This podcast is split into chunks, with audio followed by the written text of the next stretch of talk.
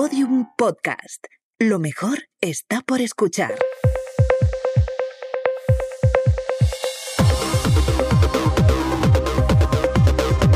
Saldremos mejores con Inés Hernán y Nerea Pérez de las Heras. Hola, mejorcitas queridas, ¿cómo estáis? Una semana más. ¿Cómo os ha gustado el programa de la semana pasada que estaba ahí medio en diferido, el de Galicia, que nos estáis ahí mandando unos, unos biquiños y unas cosas? Es espectacular, que no paráis, qué gusto. Eh, antes de empezar, quería yo preguntarle a mi querida compañera Inés Hernán cómo tiene la espalda eh, de sostener sobre ella esa cantidad de pelucas y variedad y sobre todo eh, la calidad moral de una generación completa. Inés, ¿cómo andas? No, hombre, no, por favor, ya será menos.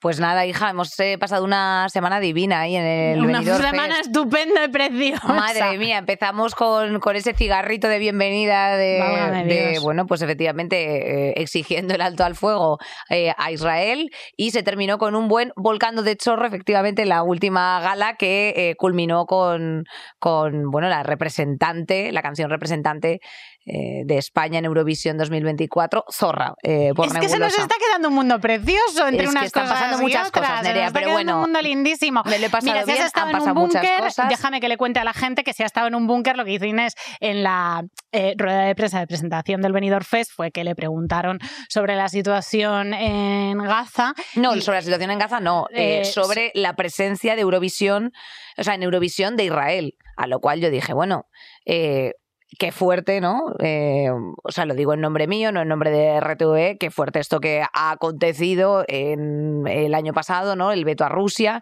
y en este caso que está siendo un crimen eh, de lesa humanidad por muchos motivos y está habiendo eh, pues un asedio indiscriminado sobre la población gazatí, eh, pues lo mínimo que se puede hacer como ciudadano es exigir un alto al fuego. No dije mucho más. Una cosa preciosa y muy bien hecha en la que además yo te notaba que estabas como intentando de, en plan, esta vez no la voy a liar, esta vez lo voy a hacer bien. Bueno, y sobre todo que quiero, insisto, ir en mi nombre, porque yo, lo, o sea, que yo tengo, yo tengo mi, libertad de expresión.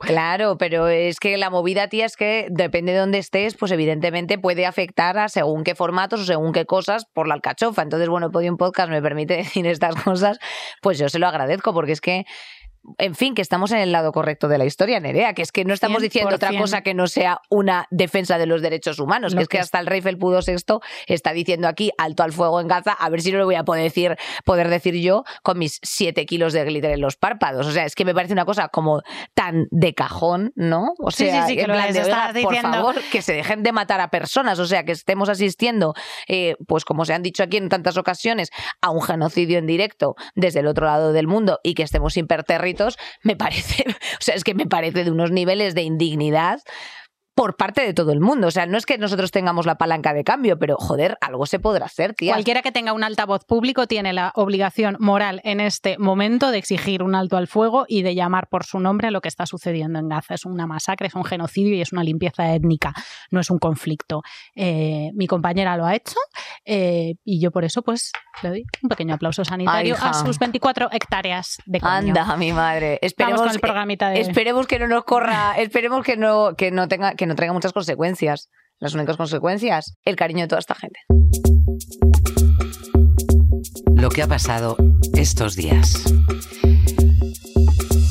Lo que ha pasado estos días es vergüenza nacional e internacional. 16 países han decidido suspender la financiación al organismo, eh, a la Agencia eh, de Naciones Unidas para los Refugiados Palestinos, UNRWA, de la que depende la supervivencia de miles y miles de personas. Estados Unidos, en connivencia siempre con Israel, fue el primero en anunciar que dejaba de transmitir, eh, de, de transferir dinero al organismo y le han seguido Canadá, Alemania, Italia, Reino Unido, Francia, Países Bajos, unos cuantos, afortunadamente España de momento no. Para explicarnos el porqué de este corte de grifo, que es dramático para unas personas cuya situación ya es muy extrema, pues tenemos aquí a Raquel Martí, que es presidenta de España de la UNRUA, de la, de la Agencia de Naciones Unidas para los Refugiados Palestinos. ¿Cómo estás, Raquel? ¿Qué tal? Hola, buenas. Encantada de estar aquí con vosotras. Raquel, eh, ¿la supervivencia de cuánta gente depende ahora mismo de UNRWA? Pues eh, si nos centramos únicamente en Gaza, son 2.300.000 personas que dependen ahora mismo de, de UNRWA puesto que UNRWA es la operación más grande de Naciones Unidas en Gaza y por tanto la que está gestionando toda la ayuda humanitaria que entra dentro de la franja de Gaza y que ahora mismo tiene en sus instalaciones refugiadas a 1.700.000 personas. Pero no afecta solamente a Gaza. UNRWA opera también en Siria, en Líbano, en Jordania y en el resto del territorio palestino ocupado que incluye Cisjordania y Jerusalén Este. Aquí prestamos asistencia en educación, en total, incluyendo Gaza, a medio millón, más de medio millón de niños y niñas. Tenemos una red de clínicas de salud que prestan asistencia a los 6 millones de refugiados de Palestina, servicios sociales, servicios de protección contra la violencia de género, servicios de protección a los menores, microcréditos, etcétera, etcétera, etcétera. Con lo cual afecta en total a 6 millones de personas. Pero la situación más grave es en Gaza, porque retirar la financiación a UNRWA lo que significa es dejar a la deriva, por decirlo suave, a 2,3 millones de personas. Si lo digo más grave, diría que se está condenando al hambre a 2.300.000 personas y probablemente a perder la vida. ¿En este momento está entrando algo de ayuda humanitaria en Gaza? Está entrando el 10% de las necesidades de esta población.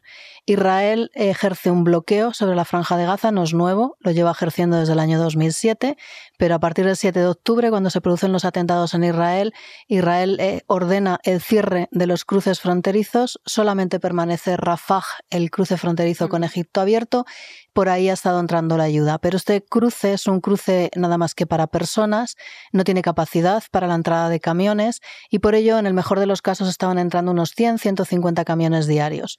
Con la presión internacional se consigue que Israel abra el cruce de Keren Shalom, que es un, un cruce que tiene mucha capacidad y es por donde entraba antes toda la ayuda humanitaria y todas las mercancías dentro de Gaza y la suma de los dos cruces mantienen el mismo número de camiones entrando como digo, en el mejor de los casos, 150 a 200 camiones diarios. Esto significa que solamente se está cubriendo el 10% de las necesidades de una población y por ello ahora mismo hay declarada ya una hambruna por parte de Naciones Unidas que afecta a la totalidad de la población y que incluso hay medio millón de personas ahora mismo en Gaza que están sufriendo hambre extrema. Y solamente estamos pudiendo repartir entre un litro y un litro y medio diario por persona para cubrir sus necesidades, para beber, para hacer la comida y para sus necesidades asearse. Wow. Es, no hay agua, no hay comida, no hay anestesia, no hay medicamentos, no hay nada y no es una situación reciente. Comentas que UNRWA tiene una presencia ahí desde 2007, eh, que es el momento en el que Israel impone este bloqueo aéreo, terrestre y marítimo contra la, contra la franja de Gaza. ¿Qué queda en Gaza? ¿Queda algo? Ahora mismo eh, se ha destruido mm, aproximadamente el 70% de las infraestructuras civiles de Gaza. Se han destruido colegios, mezquitas, hospitales, eh, pozos de agua, toda la, mucha infraestructura de la red eléctrica, de la red de distribución de agua prácticamente eh, la última, la última noticia que tenemos es que hay aproximadamente unas 600.000 personas que no tienen un lugar al que regresar porque sus casas han sido totalmente arrasadas y todavía están llevándose a cabo los bombardeos israelíes. Ahora mismo los que están sufriendo mayor intensidad de estos ataques es en la, en la gobernación de Han Yunis, que está en el sur, pero también han anunciado que van a continuar la operación en Gaza, eh, perdón, en Rafah, que es la gobernación más al sur, frontera con Egipto, y ahora mismo Rafah tiene ya a más de la mitad de la población de Gaza, en un territorio en el que antes solamente habitaban 150.000 personas, y ahora hay aproximadamente 1.400.000 personas hacinadas y amenazan con una operación de la misma envergadura de la que están llevando a cabo en Han Yunis o la que hemos visto en el norte de Gaza. Eh, se puede decir que se ha arrinconado por completo a la población hacia el norte, ¿no? Y esto, esto lo han dicho las autoridades israelíes también, que es un, o sea, están dando la cara al mundo de que lo que se está haciendo, comentas que se han eh, destruido hospitales, que, se han destruido eh, colegios, pero mezquitas, pero también archivos, organismos desde administraciones, documentación, ruinas arqueológicas.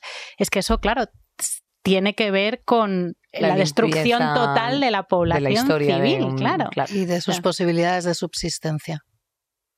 De sus posibilidades de subsistencia, porque claro, ahora mismo en ese asedio no puedes hacer nada, o sea, no, puedes construir, no puedes, o sea, eh, evidentemente no hay nada en los mercados que comprar.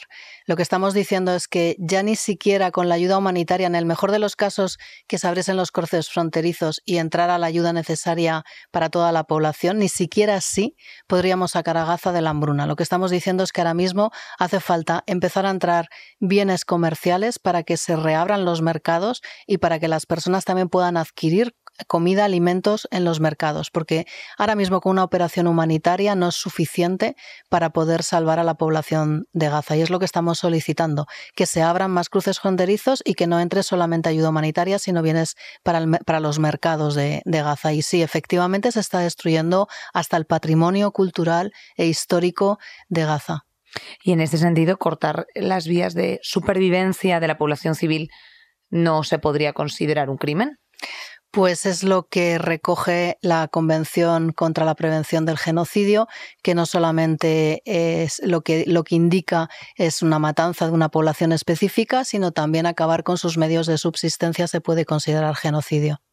Em, que hay de eh, cierto en las esas acusaciones de Israel sobre la relación de uh, UNRWA, de algunos empleados de la UNRWA con los ataques eh, terroristas de, Hamas, que hay de cierto y por qué crees que se han apresurado antes de hacer ninguna comprobación esos 16 países en secundarlos y en, cortaros completamente la ayuda. Yo no puedo confirmar o desmentir si esas acusaciones eh, son ciertas. Sin embargo, Israel no nos ha proporcionado ninguna información. No hemos visto el informe, no hemos visto las pruebas. Israel únicamente nos ha comunicado los nombres de los presuntos 12 participantes en estos ataques. Lo que ha hecho UNRWA es comprobar en primer lugar que evidentemente son nuestros trabajadores. Nosotros hemos identificado a nueve eh, que enseguida por precaución hemos cancelado los contratos con ellos.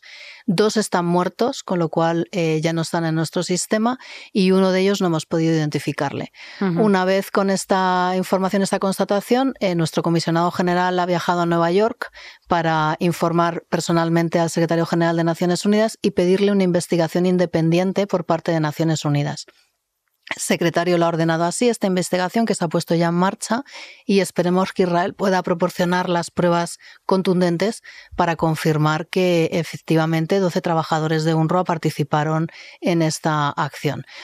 También eh, se ha abierto una investigación eh, que está liderada por un exministro eh, de, de, Exteriores francés, en el que va a determinar los protocolos internos de UNRWA para confirmar que evidentemente nosotros no tenemos nada que ver con estos, con estos ataques, y que el hecho de que 12 trabajadores de UNRWA eh, puedan estar vinculados no quiere decir que toda una organización con 30.000 trabajadores trabajando desde hace 75 años tenga algo que ver con estos ataques. El por qué eh, se, quieren aferrar a esta situación. Bueno, lo que preguntaba Nerea es por qué eh, tres días antes de que se pronunciara la Corte Internacional de Justicia pues eh, la mayor parte de, las pruebas, de los datos en los que se basó la Corte Internacional de Justicia fueron proporcionados por UNRWA. Entendemos que y, sabemos por los comentarios que ha anunciado Netanyahu que esto es algo que no, que no ha gustado.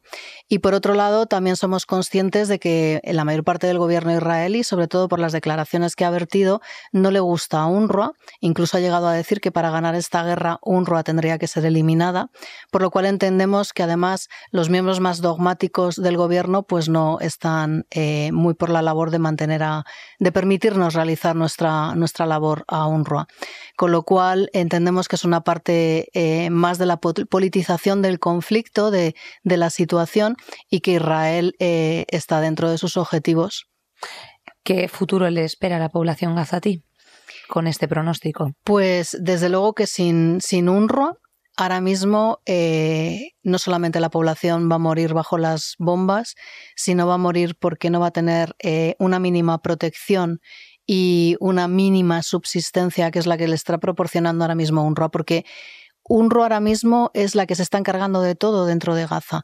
Es cierto que hay otros organismos como UNICEF, el Programa Mundial de Alimentos, incluso la OMS, pero todas dependen de la logística y de la coordinación de UNRWA, porque somos los únicos que tenemos esa capacidad, somos los únicos que tenemos ese número de, trabajadores. Ahora mismo, de los 13.000 que teníamos, quedan 3.000 que están todavía prestando sus servicios a la comunidad y poniendo su vida en riesgo para ello. Eh, hay que recordar que 152 compañeros y compañeras han sido ya asesinados y ayer mismo nos atacaban un convoy con ayuda humanitaria que estábamos llevando hacia el norte de Gaza, con lo cual eh, una de las consecuencias, yo diría, más tristes de estas acusaciones y de esta respuesta por parte de la comunidad internacional es que trabajadores que llevan desde el 7 de octubre dando su vida para poder trabajar y llevar comida a su, a su comunidad, ahora mismo los donantes les están dando la espalda y les están criminalizando por algo que ellos no han compartido ni participado. Tenemos compañeros que sus casas han sido bombardeadas, tenemos compañeros que su familia ha sido asesinada, tenemos compañeros que se levantan de un colchón por las noches en, un, en, uno de los refugios de UNRWA y se levantan para ponerse a trabajar. Y el mensaje que llegan es una bofetada por parte de la comunidad internacional negándoles el, poder eh, seguir financiando para que ellos eh, puedan distribuir la ayuda entre su población, su comunidad.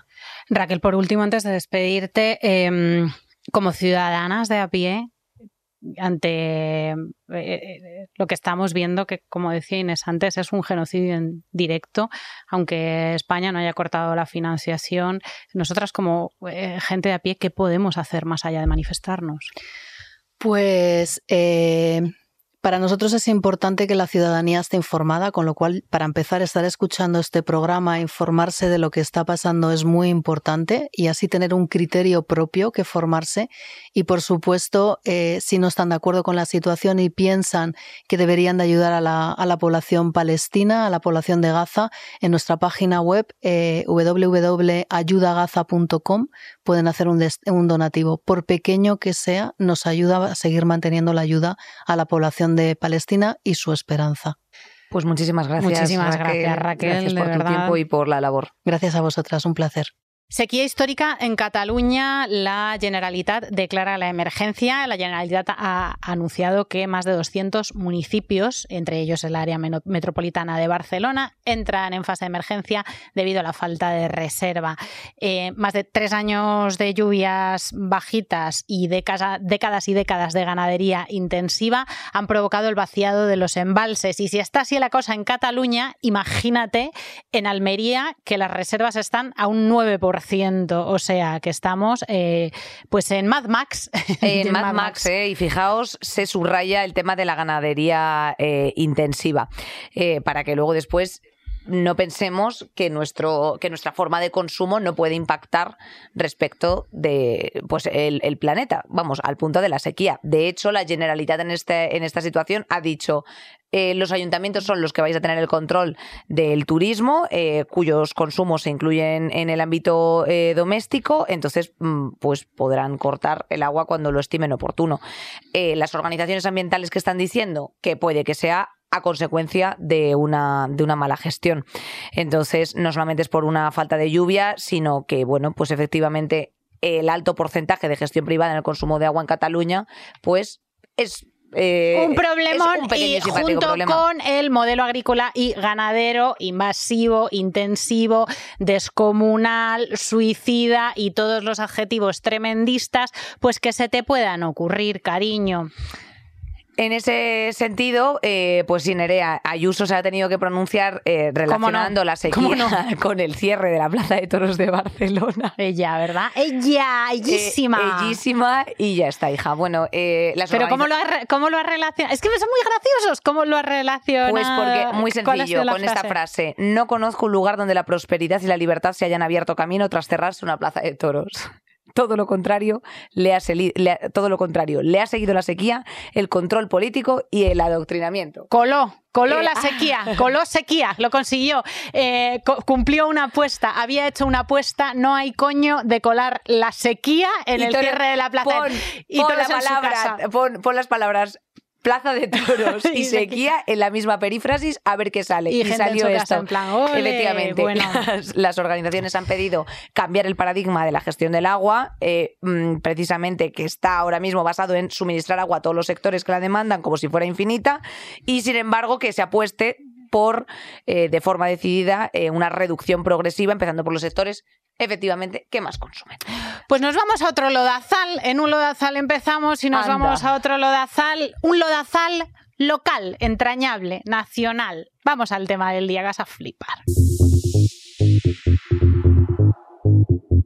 El tema del día pues como bien sabrás, Nerea, este sábado se celebran los Goya y aprovechando que hace una semana también fueron los Feroz, pues no queríamos perder la oportunidad de mencionar que eh, bueno, pues hubo un reportaje de investigación eh, del país que revelaba que el director de cine Carlos Bermud, como bien sabréis muchas, según los testimonios de tres mujeres víctimas, utilizó su posición en el cine para tener relaciones violentas no consentidas con ellas.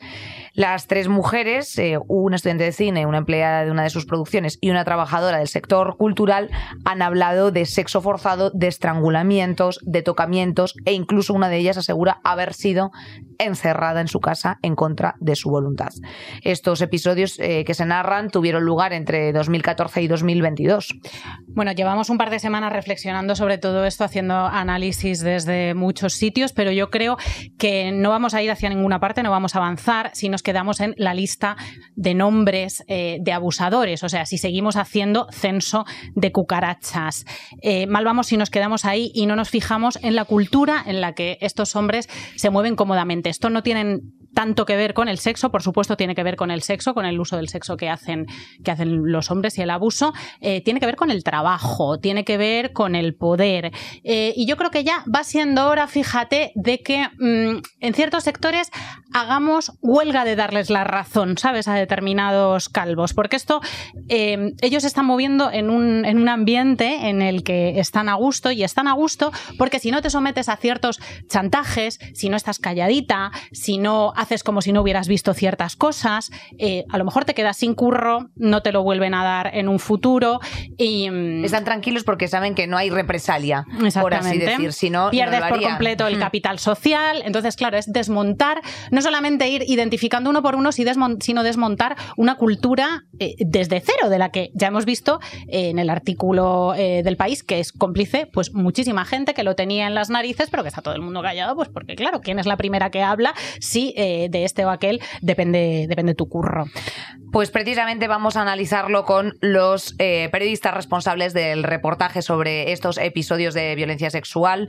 Eh, nos acompañan físicamente Ana Marcos y Elena Reina y por teléfono tenemos a Gregorio Belinchón. ¿Cómo estáis? Hola. Hola, ¿qué tal? Muy bien, gracias. Gregorio, ¿cómo estás? Todo bien, muchas gracias.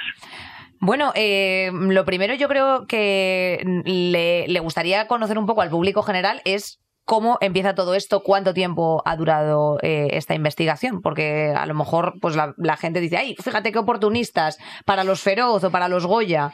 en concreto Manolo Solo dijo esto en la sombra. En concreto, efectivamente, bueno, y José Coronado remata diciendo haberlo denunciado en su día o no haber repetido. Bueno, es que son muchas cosas. contadnos un poquito, ¿cómo empieza? Bueno, eh, esto empieza hace un año, empieza, empieza Ana realmente en esta historia. Sí, pues empezó aproximadamente hace un año, en la anterior edición de Los Feroz, en la fiesta posterior a la entrega de premios, un productor empieza a abalanzarse, besar sin su permiso a muchas personas. Parece que muchas callaron hasta que llegó a Jedet, la actriz, y ella sí denunció. Eh, hizo que llamaran a la policía, se activó un protocolo de los feroz en este tipo de situaciones de agresión y yo ese fin de semana trabajaba en el periódico, llegué el domingo, vi las informaciones y escribimos la noticia, la información del día. Lo que pasó la semana siguiente es que, un poco hablando en la sección de cultura, empezamos a pensar si una mujer joven entre decenas de personas para una agresión que todos veían que muchos estaban sufriendo, pero que nadie callaba y que además parece que este tipo lo había hecho otras veces, a lo mejor algo estaba cambiando, a lo mejor era el momento de preguntarse si todas esas sospechas, rumores que siempre hay en el cine, bueno, no solo en el cine, pero en concreto en el cine, em, son verdad, hay que empezar a, a fijarse, a investigar, es un momento para hacerlo. Y lo siguiente que hicimos, Gregor y yo, en ese primer momento que estábamos los dos, fue como tres o cuatro días, pues esto fue un domingo entre semana, hicimos un primer reportaje hablando con algunas mujeres, ya entonces ninguna quería dar su nombre. Nos contaban cosas que ellas consideraban que eran anecdóticas, pero ya solo en esas conversaciones breves terminabas la conversación y ellas mismas pensaban, bueno, pues tal vez a lo mejor sí era una agresión. Y en aquel reportaje, Gregorio y yo dimos nuestros emails por si alguien conocía algún caso, por si alguien quería hablar con nosotros. Y fue ahí cuando empezaron a llegar los primeros emails. Eh, Gregorio, tú llevas muchísimos años escribiendo sobre cine en el país, conoces muy bien la industria, el sector, tienes amigos inevitablemente, fuentes. ¿Cómo cae esto? Bueno, creo que, que lo que va a aventajar este artículo con respecto a otros veces es hay un cambio generacional como bien dice Ana, eh, claro, alguien como Edith es capaz de decir que no. Hace 30 años, ¿quién decía que no?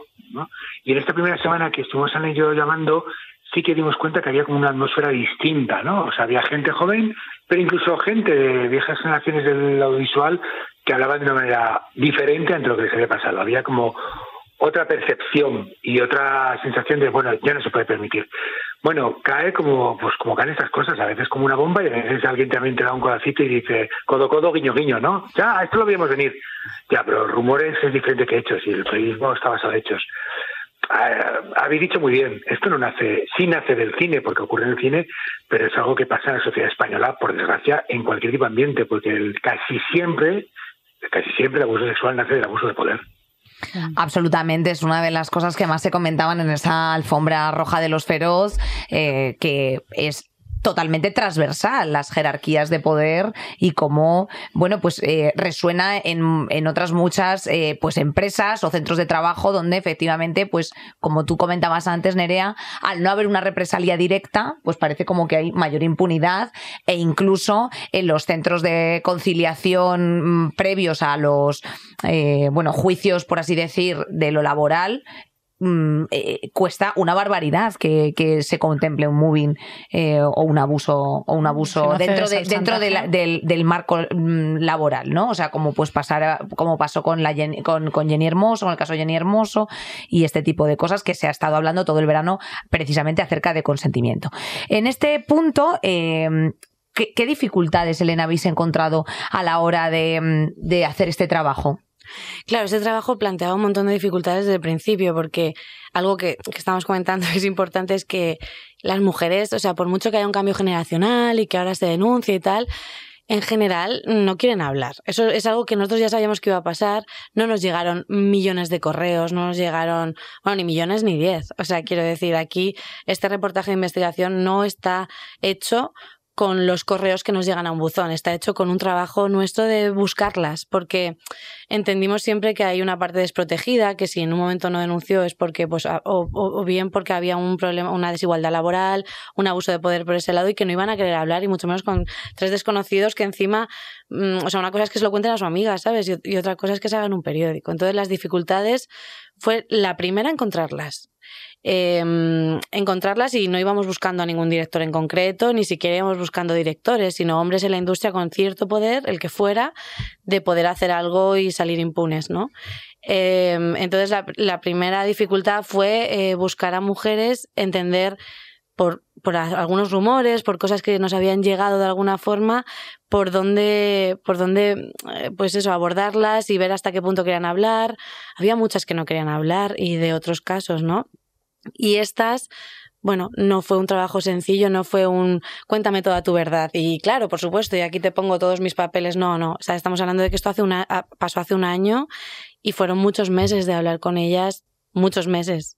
Es cierto que, por ejemplo, a vosotros como periodistas, para la gente que no sea profesional del medio, eh, cuando os llegan informaciones de este tipo o de cualquier otro, tenéis que contrastar. O sea, es decir, no cualquier correo que te envíe alguien eh, lo presumes como verdadero, al contrario. No, claro. La primera pista llegó por un correo. El resto, como decía Elena, tuvimos que ir a buscarlas, porque otra cosa, estas mujeres no se conocen. Entonces, eh, no son un grupo de mujeres que se hayan puesto de acuerdo y han venido todas juntas al periódico. No. Eh, cuando alguien te manda un correo donde no habla de este, en, en este caso de Bermud, sino que primero te tira una pista de otra cosa y luego te deja una postdata donde dice, y a mí me pasó una vez, te da su móvil y empiezas a llamarla y le mandas un audio porque a veces mensajes de WhatsApp pues no es lo mismo y prefieres que escuche tu voz. Y cuando ya llevas tres audios te manda uno llorando diciendo han pasado tres años, no se lo he dicho a nadie, este era el caso de la chica a la que le arranca el sujetador. Em, y acabo de hablar con mi novio y él me ha dicho venga va cuéntaselo y se queda ahí. Y esto fue al principio. Y cuando ya vas a buscar al resto de mujeres, tienes que volver a ella y convencerla. Y cuando la vas a convencer, ya quedas con ella, eh, te tomas un café, grabas la conversación, que eso también es difícil, poner a alguien una grabadora delante y le tienes que decir, ¿Tienes emails de cuando contactaste con él? ¿Tienes mensajes? No, no tengo porque tenía una BlackBerry o tenía un móvil y ahora tengo otro y se me han olvidado las conversaciones de WhatsApp o me afectó tanto que le bloqueé y lo tengo todo borrado. Vale, ¿puedo hablar con las personas a las que se lo dijiste? Sí, y entonces llamas a varias personas de su entorno, habitualmente pues su pareja, amigos o familiares, y esas conversaciones tampoco son agradables, porque es verdad que ves la disposición, que quieren contar la historia, pero claro, tienes que llamar a alguien y decirle, a tu amiga le pasó esto, ¿qué te contó? Son toda una serie de cuestiones que a veces también como periodista, creyendo su testimonio y poniéndolo en el centro, que está en esta investigación, sientes, estoy contribuyendo yo a esa revictimización de la que ellas a veces huyen y no quieren y por eso no han ido ni a la policía, ni a un juzgado, ni a un hospital. Eh, bueno, de hecho, es que como dato de un estudio precisamente que ha hecho la delegación del gobierno para violencia de género, el tiempo, el tiempo que tardan las víctimas de violencia de género en verbalizar o denunciar eh, situación eh, es de ocho años y ocho meses de media. Y entre estas causas que impiden o retrasan que una mujer salga de la situación de violencia de género, destaca precisamente el miedo a la reacción del agresor.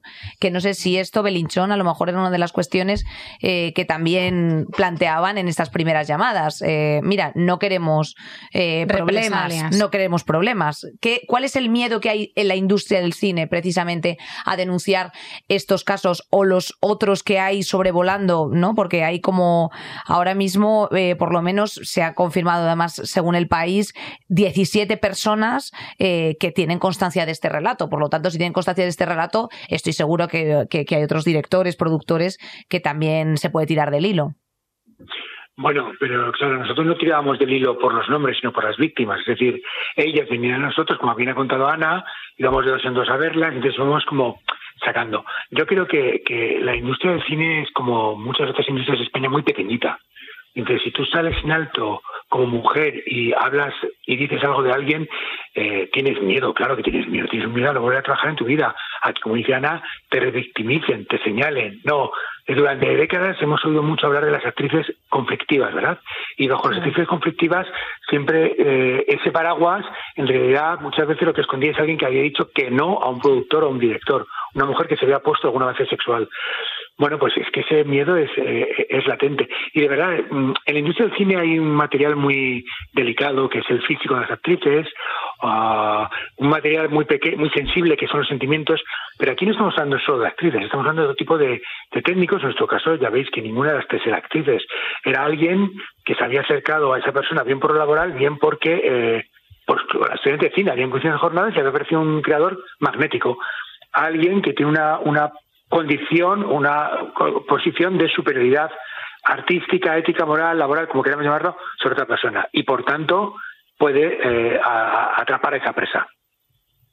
Claro, es un clima, ¿no? Lo que decíamos al principio. Es un clima, es un clima en el que no es, no es el sexo, no es el abuso sexual, no es el intercambio sexual, ni siquiera es el tener trabajo, no tener trabajo, quedarte fuera de ciertos círculos de influencia, de poder o de, o de amigos, incluso, eh, o, continuar en ellos, ¿no? Es perder completamente el capital social y todo eso hay que explicarlo en una cobertura periodística y creo que ahora estamos en posición de hacerlo porque hay un mínimo de conciencia feminista dentro del periodismo. Hay una parte de la cobertura que me pareció en el momento de leerlo especialmente interesante, que es cuando una de ellas dice que siguió quedando con el agresor y, y en, este, en este punto hay un párrafo en el que consultáis a una experta sobre eh, el por qué, ¿no? Sobre que cuando eres agredida estás en un punto de negación, sobre que parte de la autodefensa tiene que ver con negar lo que me ha sucedido y sobre como si no me ha pasado, quizá él no se enfade y, no me expulse por completo, ¿no? ¿Qué, qué reflexión hubo detrás de esas decisiones de llevar más allá el artículo y casi hacer pedagogía feminista, que es lo que se está haciendo? Sí intentamos huir de la pedagogía feminista porque, bueno, porque además si eso ya a los suscriptores les había tirado un poco para atrás el tema, imagínate la pedagogía feminista. O sea, teníamos comentarios como Hostia, pues que espabilen, ¿eh? Porque, madre mía. no, pero y por otra cosa, claro, porque es decir, a ver, eh, yo voy a poner los hechos tal y como son aunque Ana y a mí, sobre todo a nosotras dos, por ser mujeres quizá y porque puede ser que nos hayamos visto en situaciones similares o sí, eh, nos sonaba normal que alguien repitiera teníamos que intentar explicárselo a un ciudadano común, ¿no? Y, mm, y claro, bueno, yo, yo voy a terapia y hablé con mi psicóloga, le dije, oye, ¿tú esto qué te parece? Que luego lo consultamos con psicólogos, eh, en fin, eh, juristas. Y dice, no, es que es súper habitual. O sea, tenemos, vamos a ver, solo el 8% de las mujeres que sufren violencia de género denuncian. Entonces, el otro 92%, ¿qué pasa? Que se alejan del agresor, aunque sea su marido y tenga dos hijos. Claro, para nosotros estaba muy interiorizado el tema de que te puede violar tu marido. Para mucha gente a lo Durante mejor. Durante 30 años. Durante 30 años. Entonces, eh, una jurista fue la que nos dijo, pero vamos a ver, es que esto, o sea, ya viéndolo con la lógica, es que esto es completamente independiente. O sea, el hecho en sí, el hecho delictivo, se separa de todo lo que ella decide hacer después. Y luego está el tema, para nosotros no hubo ninguna duda, pero sí sabíamos que podía provocar dudas, que una víctima no tiene que ser una mujer débil que llora y se hunde la más profunda depresión después de que le pase algo, que una mujer también, y es humano, intenta minimizar algo porque nadie quiere ser una víctima, porque nadie quiere asumir que perdió en algún momento el control de su vida, o, o, la, autoestima que le acaban de arrebatar, ¿no? O, o, porque quizá tienes que pensar, mira, eso, eso no pasó. Ahora voy a ir yo y me lo voy a tirar y voy a ser yo, ¿sabes? Todo eso es, es realmente, eso se parece más a una víctima real que a las otras muchas que también lo son, pero que quizás son más extraordinarias y son de las que más sabemos, ¿no? Esas víctimas ejemplares, ¿no? Eh, ¿Quién fue quien habló con Carlos Bermud? Los pues, tres. Los tres, sí. Los, tres para, despistarle. Bueno, sí, sobre todo porque era la primera vez que hacíamos algo así y pensamos que cuantos más testigos mejor, ¿sabes? Tomamos todas las precauciones, le repetimos varias veces, te estamos grabando, puedes volver a llamar, eh, si tienes alguna duda, consúltanos, si hay que repreguntar, lo haremos. Era como una necesidad periodística de que entendiera que podía responder y que tenía las garantías, que no íbamos ahí como un tribunal de acusación, ese no es nuestro trabajo. Bueno, pero sin embargo, ante la pregunta ¿a qué se refiere con agravar la situación? Eh, responde Carlos Bermud, hombre, imagínate que estás con una persona que te dobla el tamaño y tú quieres parar, vale, y tú quieres decirlo para que pare. Pero a lo mejor no quieres ponerte tanta gente como para que la otra persona eh, tú sientas que se va a enfadar más, ¿sabes? O que vas a generar que la situación empeore hostias, a ver si vas a estar hablando de una violación, Carlos esto Claro, es que esto nos tiene a todo el mundo en... O sea, cuando, cuando... Y esto, por favor, contestad los tres. Cuando eh, se produce estas declaraciones... Se os, se os, helaría la sangre en ese momento. Claro, o sea. Bueno, la verdad es que no sabíamos qué esperar. ¿eh? O sea, o sea cuando no sabíamos si nos iba a coger el teléfono y nos iba a gritar, nos iba a mandar a la mierda y, o directamente al abogado, Em, se iba a poner a llorar, no lo sabíamos, pero lo que nos dimos cuenta bastante rápido es que había que dejarle hablar, porque en esas respuestas está el tipo, ¿no? Entonces, él empezó a hablar y ahí sí le repreguntamos como a qué se refiere con agravar y cuando siguió nos quedamos en silencio porque que no, era una cuestión de debatir con él sobre el consentimiento. Es que no queríamos huir de eso, porque no hay que debatir con este señor sobre el consentimiento. En todo caso, podemos debatir aquí o luego con ellas o, con expertas. Fue un momento de quedarnos en silencio y, dejarle hablar. Belinchón, en este sentido, em, bueno, que eh, ¿a qué situaciones os podéis enfrentar jurídicas desde el país? O sea, ¿estáis amparados por el país? Eh, ¿Qué líneas rojas hay eh, de cara a poder seguir hablando de algunos de los testimonios? Porque las víctimas es, eh, de momento se han presentado como anónimas, ¿correcto? Sí, incidiendo en lo que dice Ana, nosotros hemos reproducido las palabras de Carlos Bermud tal como nos las dijo. Hemos quitado alguna palabra por repeticiones o demás, pero lo que dijo es lo que dijo, es decir, no hay ninguna tergiversación de sus palabras y estamos mm, ya dos semanas después y por supuesto él no se olvida decir yo no dije eso porque dijo eso. Aparte que como bien repite Ana se le avisó desde el principio de esta conversación va a ser grabada y grabada. Bueno eh, también nosotros los tres consultamos bueno hay un abogado del periódico que nos dijo no hay denuncia eh, hay que cubrir el periódico de alguna manera sobre que existen esas personas entonces en la, investigación de los abusos eh, sexuales en la iglesia la pederastia en la Iglesia se utilizó en algunos casos este formato que es la declaración anónima jurada. A grandes rasgos es una declaración en la que las víctimas han contado en primera persona lo que nos han contado a nosotros, su caso, y lo han firmado. Eh, eso lo que sirve es para, uno, esas personas existen, dos, sí, y pongo el sí, Carlos Bermud eh, nos denuncia que nos denunciaría a nosotros tres y de manera subsidiaria al periódico, ante un juez podemos decir, mirad, eh, estas son nuestras fuentes. Había unas personas, no nos lo hemos inventado, había unos testimonios, no nos los hemos inventado. No solo existe esa declaración jurídica anónima, sino que tenemos las grabaciones de los testimonios de ellas, que en un posible juicio, si él nos demandara, uh, podríamos aportar. Pero también creíamos que era muy importante para el otro lado, que son, y que es a quien nosotros nos importa también, no solo los lectores, sino las víctimas. Esa declaración anónima protege la identidad de las víctimas. Eh, no tenemos, bueno, mm, sinceramente, solo nosotros tres sabemos los nombres de las tres víctimas, ni nuestros jefes saben los nombres de, las víctimas, confían en nuestro trabajo. Y de esa manera también protegíamos su anonimato y su seguridad. Habéis tenido que, obviamente, proteger a las, a las fuentes, pero también es un artículo perfectamente bien apuntalado. Yo no sé si, porque hay 17 eh, personas, como antes eh, mencionaba Inés, entre las que hay productores, actrices, eh, directores que tenían constancia, constancia de esto. Em, lo habéis, os habéis pertrechado más que en, otro tipo de temas, en este, sabiendo la respuesta que os ibais a encontrar. O sea, está, estáis sobreprotegidos, está sobreapuntalado este, esta cobertura mediática. Sí, porque es lo que decía Elena cuando hablaba de las víctimas perfectas. O sea, nuestra sensación es que de las mujeres todo el mundo duda. Por eso esta, este fin de semana lo, lo, contaba la defensora del lector, la diferencia que había entre los comentarios a la noticia donde se cuestionaba que repitieran, por ejemplo, o si estábamos juzgando sexo adulto, sexo violento entre adultos, y luego pues lo que pasó en las formas de los feroz o lo que veías en redes, que el la conversación, el relato iba por otro lado. Primero que estaban muy como cerrando filas con ellas y entendiendo muchas cosas, porque estos testimonios creo que no son ajenos a muchas mujeres. ¿Cuál es la diferencia? Pues eh, en el caso del país que investiga la pederastia en la iglesia y ahora ha empezado con los abusos en el deporte, ¿de cuántos niños y niñas se ha dudado de que realmente un cura haya podido abusar de ellos? ¿Qué pasa con las mujeres? ¿Por qué hay que cuestionar todo? ¿Por qué cuestionar que repitieran? Ellas mismas dicen una frase que es bastante terrible, que es, cuando terminó esto yo sentía culpa, vergüenza y me lo merezco. Por cosas como que como yo le abrí la puerta, de mi casa. Es que me encantó el beso que me dio en el portal, en, el caso del testimonio 1, y le abrí la puerta de mi casa. No, es que yo acepté ir a su casa a analizar una película. Es que yo fui, yo le dije que sí. Y, en el tercer testimonio dice, bueno, es que yo volví más veces a su casa. Eh, disociaba, pero no le dije que no, pues le, le, trataba de reconducir en el sexo, no me estaba gustando.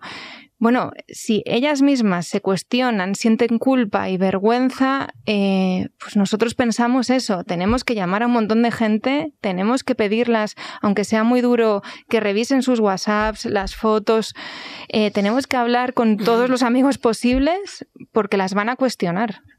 Bueno, el Me Too, precisamente, el caso Weinstein comenzó con un trabajo periodístico y después de vuestro reportaje sobre Bermud han salido otras voces de mujeres denunciando, eh, como sabréis, pues abusos sexuales, por ejemplo, por parte del director canario Armando Ravelo.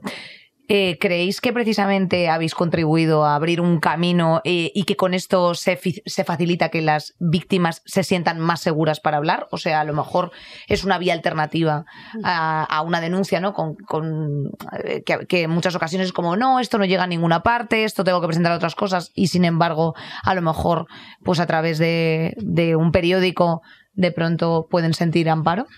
Yo, de hecho, hablé con una de las víctimas del caso este de Canarias y ella nos dijo, eh, oye, gracias porque fue leer eso y, y bueno, yo creo que fue la primera reacción, o sea, que tuvimos así positiva, porque ya lo que se comenta en redes, pues nos da un poco igual. Al final nosotros estamos haciendo nuestro trabajo.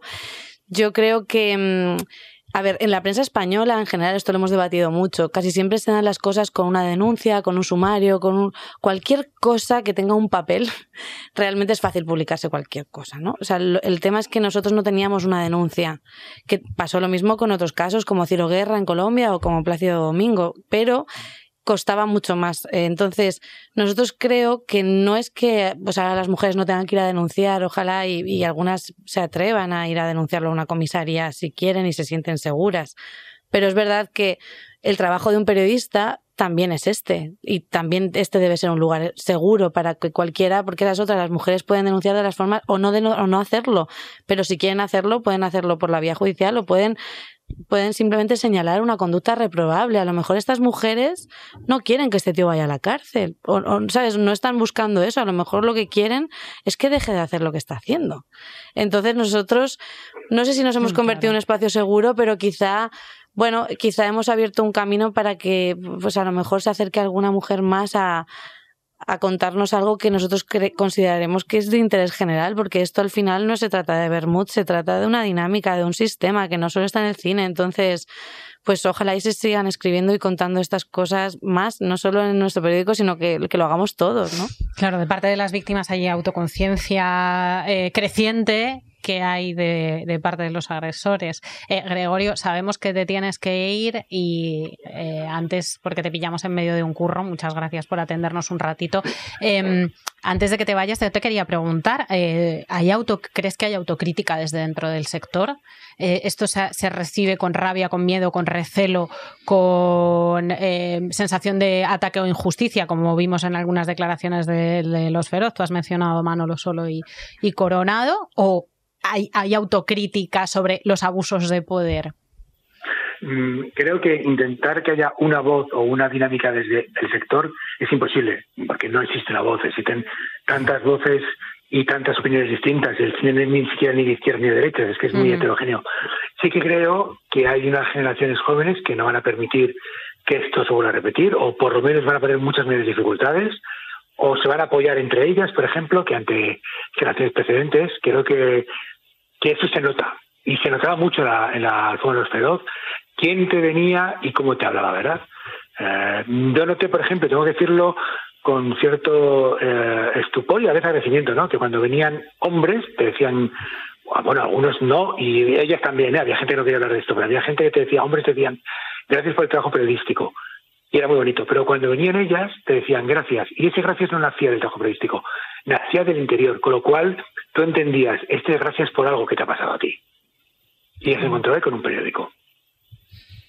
Pues muchísimas gracias, eh, Belinchón. Eh, que vaya muy bien el trabajo. Eh, abajo el trabajo. Nosotros somos un poco de ese lema, pero bueno, eh, gracias. También gracias de, como mujer y también pues como trabajadora del medio mm, por, por precisamente, bueno, sois partícipes de preservar la democracia y es una forma muy bonita. Así que muchas gracias, Belinchón, por, por darnos este ratito.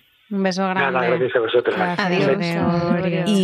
Y, con vosotras, eh, pues eh, precisamente todo lo que os habéis eh, encontrado, todos los expertos con los que habéis hablado durante bueno, pues estos meses acerca del consentimiento, sobre que se, por qué se duda de si denunciar o no, de si será violencia o no, si es normal o no este tipo de sexo, ¿a qué conclusiones personales habéis llegado?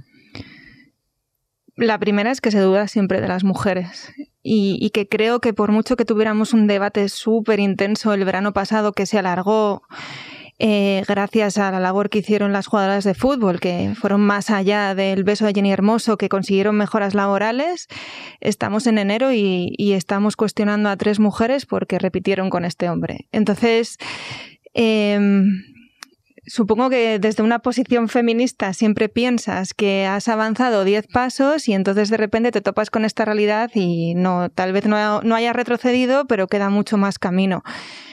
Nosotras nunca tuvimos ninguna duda de que no estaban consintiendo. Y, de hecho pensamos que su relato tenía que estar en el centro de la investigación porque era muy importante dejarlas hablar. Eh, yo creo que lo que he aprendido es que hace falta mucho camino y que hay que creerse a las mujeres, que nadie se levanta una mañana y dice, a mí me han violado y me voy a hacer famosa y voy a ganar muchísimo dinero, que las mujeres no se juntan como inquisidoras y van a buscar a hombres para cargárselos ni quemarlos en la hoguera que han pasado muchos años de algunos de estos casos, que no hablaban ni con sus padres. Entonces, eh, no creerlas y luego creo que es importante que dejemos de imaginarnos que una violación es que un día por la noche vas caminando por la calle y un tipo te mm, mete en un callejón y te viola. Porque si solo el 8% de las mujeres en España denuncian es porque conocen a sus agresores. Porque es mucho más difícil para ellas. En el imaginario de los hombres, de la mayoría de los hombres con cero conciencia feminista, el problema es ese, que su imagen de la violación es un desconocido me empujó a un portal. Claro. Cuando esto no es así. Elena. Yo, a mí, fíjate, hay algo que, siempre me, me, molestó mucho, porque yo no vengo del mundo del cine, o sea, yo no he escrito de cine ni de cultura, yo sí me dedicaba más a víctimas y tal. Me molesta mucho el silencio. Y el silencio también posterior. No digo de las mujeres que han podido sufrir esa violencia, sino de de la complicidad que asusta, porque hasta hablando con esas 17 personas que conocían el relato de la del primer caso, eh, jolín, em, sabían, yo me podía sentir identificada, ¿sabes? También con las mujeres que no dijeron nada. O sea, eh, el, que entiendo que se tiene que romper el silencio, pero que es muy complicado y no solo por la precariedad, que también es que esas mujeres también siguen teniendo miedo a que les llamen putas, ¿sabes? y da rabia. Y da igual que tengan 30 años. O sea, esto es un. Eso, pues, ¿cómo podemos cambiar las cosas? Pues es demasiado lento, ¿no? es muy poco a poco. Pero bueno, sí me quedo un poco con la sensación de que hemos hecho algo que teníamos que hacer y que, que al final, si no estamos, si este, este es nuestro trabajo y para esto sirve, ¿no? Para sacar cosas que están ahí que nadie está contando. Y espero que se sigan contando y que las mujeres encuentren un espacio donde sientan que su historia también es importante. Berta Prieto eh, escribía eh, hace unos días en El País eh, de una manera yo creo que súper clarividente y lúcida, diciendo que bueno que esto no es un listado, que es además de un listado es un sistema y que Carlos Bermúdez es un pringao básicamente. Venía a decir que, en la, que si es el que no ha podido parar esto, es que es un pringao porque esto es un sistema y lo sabía todo el mundo. Y si 17 personas eh, de la industria os han dicho, eh, eh, confirmo, pongo la mano en el fuego porque esto era así, si desde los feroz del año pasado esto era así, es que esto es es, que esto es una cultura, esto no son unas manzanas podridas, es una cultura la moraleja, no, sé si llamarlo moraleja o la comprensión de la gente, del ciudadano medio hacia los abusos de poder eh, en los que las mujeres siempre están en una posición subordinada, ¿está por, yendo por el buen camino o, no, se está, no se está entendiendo nada? Pues yo creo que ahora mm, la gente en el bar está debatiendo, por lo menos ese día estaban hablando de esto y a mí eso, mira, me deja más tranquila. O sea, creo que, que no sé si estamos avanzando, pero por lo menos estamos empujando a que esto esté en la agenda. O sea, a que se hable de esto y espero que, que en ese en ese debate, en esa conversación salga algo mejor, ¿no? O sea, pero no hablar de eso me parece más preocupante. Creo que, está, que, que, ese tema y que se hiciera así un poco viral, algunos comentarios luego en los feroz y tal, hizo que mucha gente tuviera que tener una opinión, porque es que hay muchos hombres y mujeres que no tienen una opinión al respecto sobre, a lo mejor sí sobre una violación, pero no tanto sobre hasta dónde llega el consentimiento, que es que es todo mucho más complejo. Y, y sí, o las estructuras que hemos hablado, las jerarquías de poder. Claro. Esto me ha pasado a lo mejor con mi jefe que me ha dicho, oye, nos vamos a tomar algo y me ha pasado la mano por detrás de la oreja. Oye, pues yo no me tengo por qué usted no me tiene por qué pasar. Y, o, a lo mejor no hay mano detrás de la oreja, a lo mejor es me tengo que ir a tomar algo con mi jefe para agradar eh, y extralimitarme de mis funciones, eh, de mi convenio colectivo, simplemente por no perder un curro. Claro. O ese hombre que se lo está, lo está viendo en las noticias y lo habla con su mujer y su mujer le dice, pues a mí también me ha pasado, ¿tú qué te pensabas? O sea, realmente. A mí eso me parece mucho más interesante. O sea, yo he visto a mis padres, a gente de generaciones pues más mayores hablando de esto y, y sintiendo que ya no pueden hacer los mismos comentarios que hacían hace cinco años, ¿eh? Tampoco. Sino que ahora tienen que tener una opinión un poquito más elaborada. Y a mí eso me parece que. Bueno, y que tampoco hay nada malo por creerte una oferta de trabajo cuando acabas de empezar tu carrera laboral, que el tipo al que admiras muchísimo un día te diga voy a montar una productora sabiendo cómo funciona la industria del cine de España, que son empresas muy pequeñas, que surgen los negocios siempre así, porque hay que responsabilizar a una mujer de emocionarse con una oferta de trabajo. Y de intentarle caer bien. O sea, es que claro, eh, hay tantas cosas que anticipas eh, cualquier trabajadora, de verdad, eh, que anticipas cuando estás en una situación la que sea que no te gusta, la quieres parar, pero ya en tu cabeza hay 25 futuros posibles en los que si dices me voy, no me gusta, estate quieto, para, estoy incómoda, me estoy agobiando, ¿qué va a significar eso? Eh, no te vuelvo a llamar, no vuelves a encontrar curro en tu vida, eres una pesada, eres una problemática, como ha comentado Belinchón, eh, actriz que habla más de la cuenta. Uf, es que es muy problema, no es que es muy problemática, es que te ha parado los pies en un momento en el que estabas haciendo algo que, no gustaba. Entonces, claro, es eh, es parar de hacer, es primero parar de hacerlo y ser consciente de, de, de cuándo estás abusando de, tu poder y, para ellas pues es que es dar, dar, hacer huelga de dar la razón ah, ya está. Sí y yo, fíjate quería cerrar ya esta conversación con que bueno la escritora y crítica de televisión eh, Lynn Lothgood en el artículo publicado en, en 2018 en The Week eh, al hilo de todo lo que estaba sucediendo en el Me Too decía recuerda el sexo siempre va un paso por detrás del progreso social en otras áreas debido a su intimidad Hablar de detalles es difícil y es bueno que por fin empecemos a hacerlo. Pero la próxima vez que nos inclinemos a preguntarnos por qué una mujer no mostró y solucionó inmediatamente su propia incomodidad, podríamos preguntarnos por qué pasamos las décadas precedentes instruyéndola para que anulara las señales que ahora la culpamos de no reconocer. Y con esto, pues ya nos vamos. Esperemos tener unos buenos Goya. Eh, tenemos que decir, claro, ya están cambiando todos los protocolos, ya la gente está alerta. En las alfombras rojas estamos todos diciendo, válgame, válgame. Pero bueno, nosotras, eh, no solamente como mujeres, sino también como profesionales, os damos las gracias por, por haber abierto pues eh, estas líneas. Me imagino que estáis en otras. Sí, seguimos, sí. muchísimo, muchísimo ánimo, porque no debe estar siendo nada fácil, me consta. Pero bueno, hay que seguir. Ana Marcos, Elena Reina, Belinchón que se nos ha ido a currar. Muchísimas gracias a vosotras. Gracias por estar ahí una semana más. Bien sabíais que íbamos a hablar de esto, ¿eh? Pero cómo estáis Anda, cómo sois. Y a toda nuestra pecera también, que se los quiere mucho. nuestra, nuestra Beona, nuestra Jesús, nuestra Lourdes, nuestra Nico, Sara y, eh, y también Paula, que están en casita. Besitos. Nos vemos la semana que viene. Saldremos mejores con Inés Hernán y Nerea Pérez de las Heras. Todos los miércoles en Podium Podcast.